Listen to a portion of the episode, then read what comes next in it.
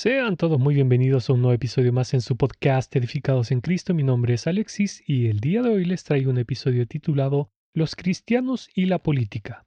Pero antes demos paso a la intro y los veo enseguida.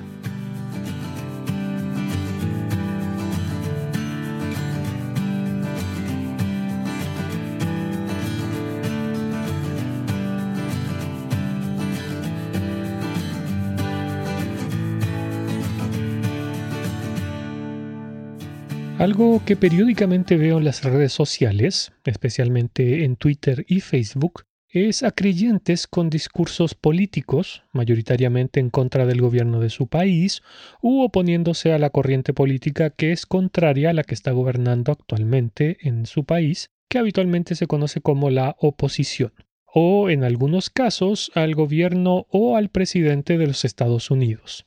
No sé si ustedes alguna vez se han planteado qué dice la Biblia acerca de estos temas, si es que nos provee de alguna directriz. La verdad que sí nos las da y como cristianos deberíamos seguir fielmente lo que Dios nos dice, pues Él es infinitamente más sabio de lo que nosotros podríamos llegar a ser alguna vez. Entonces, lo primero en lo que me gustaría que nos centráramos es en nuestra nueva naturaleza, todos aquellos que hemos sido regenerados por la cruz de nuestro Señor Jesús, hemos sido adoptados como hijos de Dios. Romanos capítulo 8, verso 15. Y no solo hemos recibido esta nueva naturaleza, sino que además hemos recibido una nueva ciudadanía, dice su palabra. Mas nuestra ciudadanía está en los cielos, de donde también esperamos al Salvador, al Señor Jesucristo. Filipenses capítulo 3, versículo 20. Esto significa que ya no pertenecemos a este mundo ni a su sistema mundano, ni mucho menos al sistema político del mismo. En otras palabras, y específicamente en este tema que estoy exponiendo, podríamos decir que hemos recibido una nueva, comillas, nacionalidad, ya que tenemos este, comillas, pasaporte entregado por el Señor, el cual nos permite entrar al cielo como ciudadanos del mismo. Esto quiere decir que cuando nacimos de nuevo en Cristo, dejamos de ser lo que éramos, porque, como dice su palabra, las cosas viejas pasaron, y he aquí todas son hechas nuevas. Segunda de Corintios capítulo 5 verso 17. Así que ya no somos más, por ejemplo, peruanos, argentinos, españoles, cubanos, mexicanos, hondureños, etc. Lo que ahora somos es ciudadanos del cielo. Por lo tanto, ya no deberíamos considerarnos como arraigados a tal o cual país, sino que debemos vernos como Dios nos ve, es decir, como pertenecientes a su reino espiritual y no a los reinos de este mundo. Probablemente alguno estará pensando que soy extremista, porque ¿cómo vamos a dejar de amar a nuestra patria, a la tierra que nos vio nacer, etcétera? Bueno, la Biblia nos habla acerca de esto y quiero tocar tres temas Número uno, todo este sistema mundial está dirigido por el maligno. Número dos, en quién debemos poner nuestra confianza. Y número tres, recordar que esta vida es pasajera, por lo que no debemos arraigarnos a lo material y además su palabra nos muestra cuál es nuestro objetivo primario como creyentes. Veamos el primer punto. Dice así la palabra de Dios. Sabemos que somos de Dios y el mundo entero está bajo el maligno. Pero sabemos que el Hijo de Dios ha venido y nos ha dado entendimiento para conocer al que es verdadero, y estamos en el verdadero, en su Hijo Jesucristo. Este es el verdadero Dios y la vida eterna. Primera de Juan, capítulo 5, versos 19 y 20. No se confunda porque este no es un llamado a la anarquía, pues aunque vivimos en este planeta y a pesar de que ya no somos parte del mismo, en otras palabras, no debemos vivir deseando lo que éste nos ofrece, sino mirando a la tierra prometida que está en los cielos. Sin embargo, sí debemos respetar tanto a las autoridades, así como sujetarnos a las mismas y a las leyes del país en donde moramos, siempre y cuando que estas leyes no vayan en contra de las leyes de Dios, porque en ese caso se aplica lo dicho por los apóstoles frente a los religiosos judíos cuando dijeron es necesario obedecer a Dios antes que a los hombres. Hechos capítulo 5 verso 29. Entonces, como decía, este mundo y su sistema político son regidos por el maligno, Y sin ir más lejos, en este periodo de pandemia hemos visto cómo las autoridades están siendo cómplices de los satanistas de alto grado que controlan el mundo desde las sombras para lograr la unificación mundial, preparando así la antesala para la llegada del anticristo. Ya que para que esto ocurra, el mundo deberá estar bajo tal caos que la gente pedirá a gritos un gobernante mundial que rija sobre todos los gobiernos regionales y restablezca comillas, la paz y el orden. Por lo tanto, ya sean los partidos políticos de derecha, de centro o de izquierda, todos trabajan para el diablo, para así conseguir su tan anhelado objetivo de imponer el reinado de su hijo, es decir, de la bestia. Es por esto que ningún creyente debe inmiscuirse en la política, porque, además de todo lo que ya he dicho, está el ejemplo máximo de nuestro Señor, quien jamás se mezcló con los grupos políticos, nunca habló, por ejemplo, con los celotes, que era un grupo extremista político que buscaba derrocar o más bien liberar a Israel del yugo de Roma. Es más, el Señor Jesús nunca habló en contra del gobierno de la época o de sus gobernantes, ni tampoco hizo algún tipo de proselitismo político llamando a derrocarlos, sino que cuando compareció ante Pilato dijo Mi reino no es de este mundo. Si mi reino fuera de este mundo, mis servidores pelearían para que yo no fuera entregado a los judíos, pero mi reino no es de aquí. Juan capítulo 18 verso 36. Puede que alguien piense o diga, ok, pero ¿y qué pasa cuando el Señor trató de zorra a Herodes en Lucas capítulo 13 verso 32? Sí, efectivamente él dijo eso. Sin embargo, hay que mirar el contexto en el cual lo dijo cuando leemos el capítulo encontramos rápidamente el contexto y el por qué el Señor dijo lo que dijo. Dice así la palabra de Dios. Aquel mismo día llegaron unos fariseos diciéndole, Sal y vete de aquí porque Herodes te quiere matar. Lucas capítulo 13, verso 31. El Señor estaba en Jerusalén a pocos días de ser crucificado, por tanto no había terminado su obra. Es por eso que el Señor da esta respuesta tan dura, porque él tenía que obedecer a su padre y nada ni nadie se iba a interponer en ello, ni siquiera un gobernante romano. Por eso es que le respondió así. Id y decida a aquella zorra. He aquí hecho fuera demonios y hago curaciones hoy y mañana, y al tercer día termino mi obra. Lucas capítulo 13, verso 32.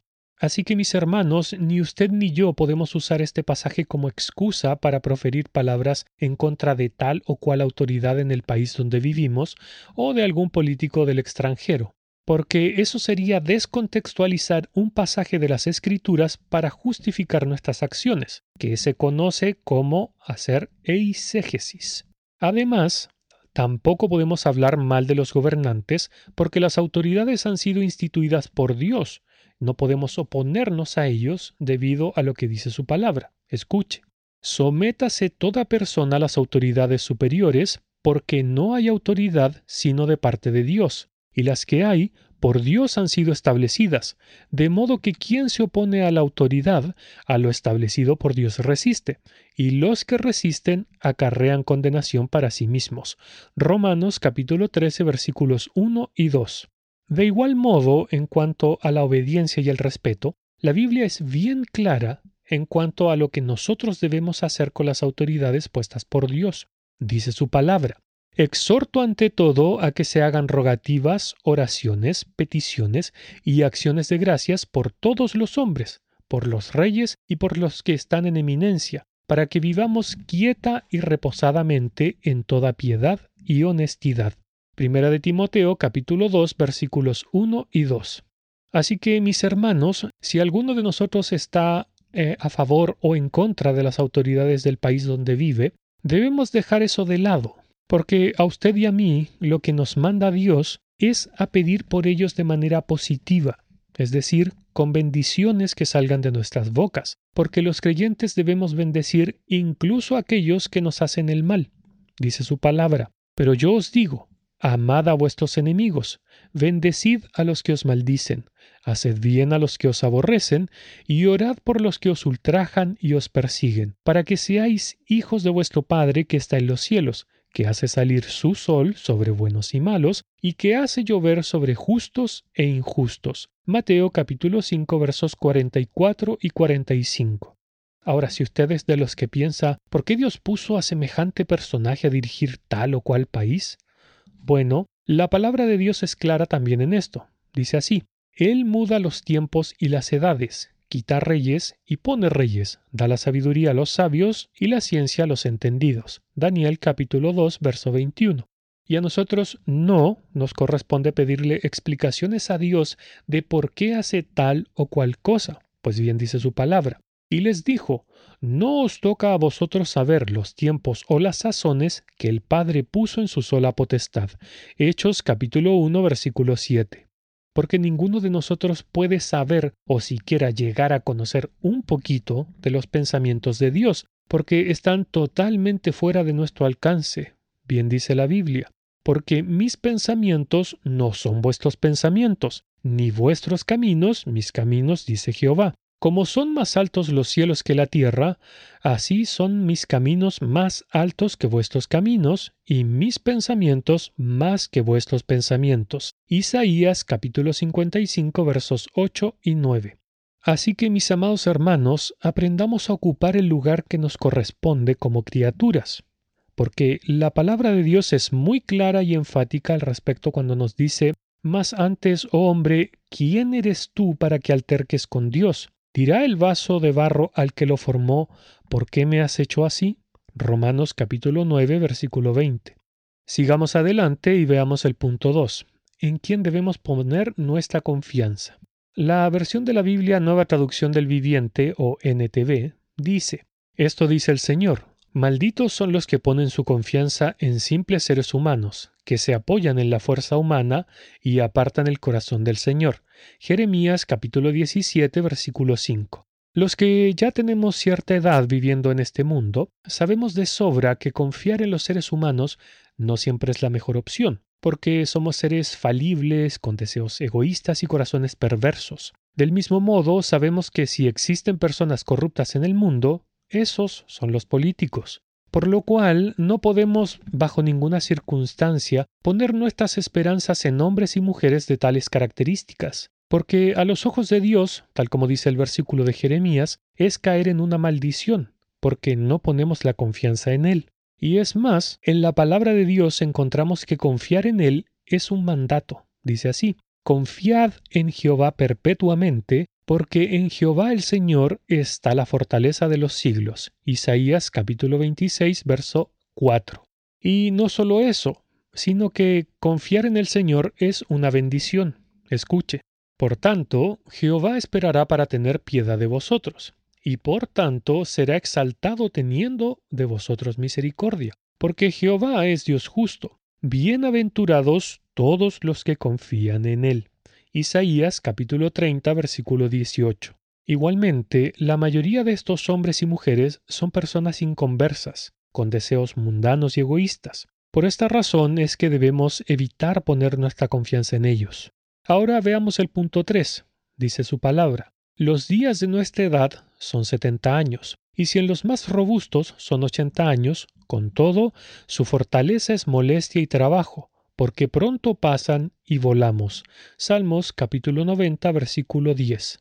Todos los seres humanos sabemos que viviremos un cierto tiempo limitado sobre este mundo, porque así lo dictaminó Dios, como lo leemos en Génesis 6 capítulo 3, cuando Él dice que podríamos vivir solo un máximo de 120 años sobre la tierra. Y como antes mencioné, no podemos aferrarnos a lo que este mundo nos ofrece, porque bien dice el Señor, más buscad primeramente el reino de Dios y su justicia. Mateo capítulo 6, verso 33. Y precisamente en el episodio de la semana pasada hablaba de este tema, de poner la mira en las cosas de arriba y no las de la tierra, Colosenses capítulo 3, verso 2. Porque hermanos, seamos honestos, los políticos, en general, jamás han arreglado nada, tal como mencionaba hace poco en el punto 2. Y si esperamos que el gobierno de turno mejore nuestra situación económica social, estamos desperdiciando tanto nuestro tiempo como nuestras energías, porque bien dice la palabra de Dios, porque nada hemos traído a este mundo y nada podremos sacar. Así que teniendo sustento y abrigo, estemos contentos con esto. Primera de Timoteo capítulo 6 versos 7 y 8. Sé que hay muchos hermanos que se preocupan por los pobres, no solo los de sus países, sino por personas en otros países también. Sin embargo, el Señor nos dijo, a los pobres siempre los tendréis con vosotros. Esto lo podemos encontrar en Mateo 26, y en Juan capítulo 12, verso 8. ¿Por qué lo menciono? Porque los políticos siempre apuntan sus campañas en esa dirección, tratando de mover o generar sensibilidades en la gente para que se preocupen por los más desvalidos, y así ganar la campaña, obviamente.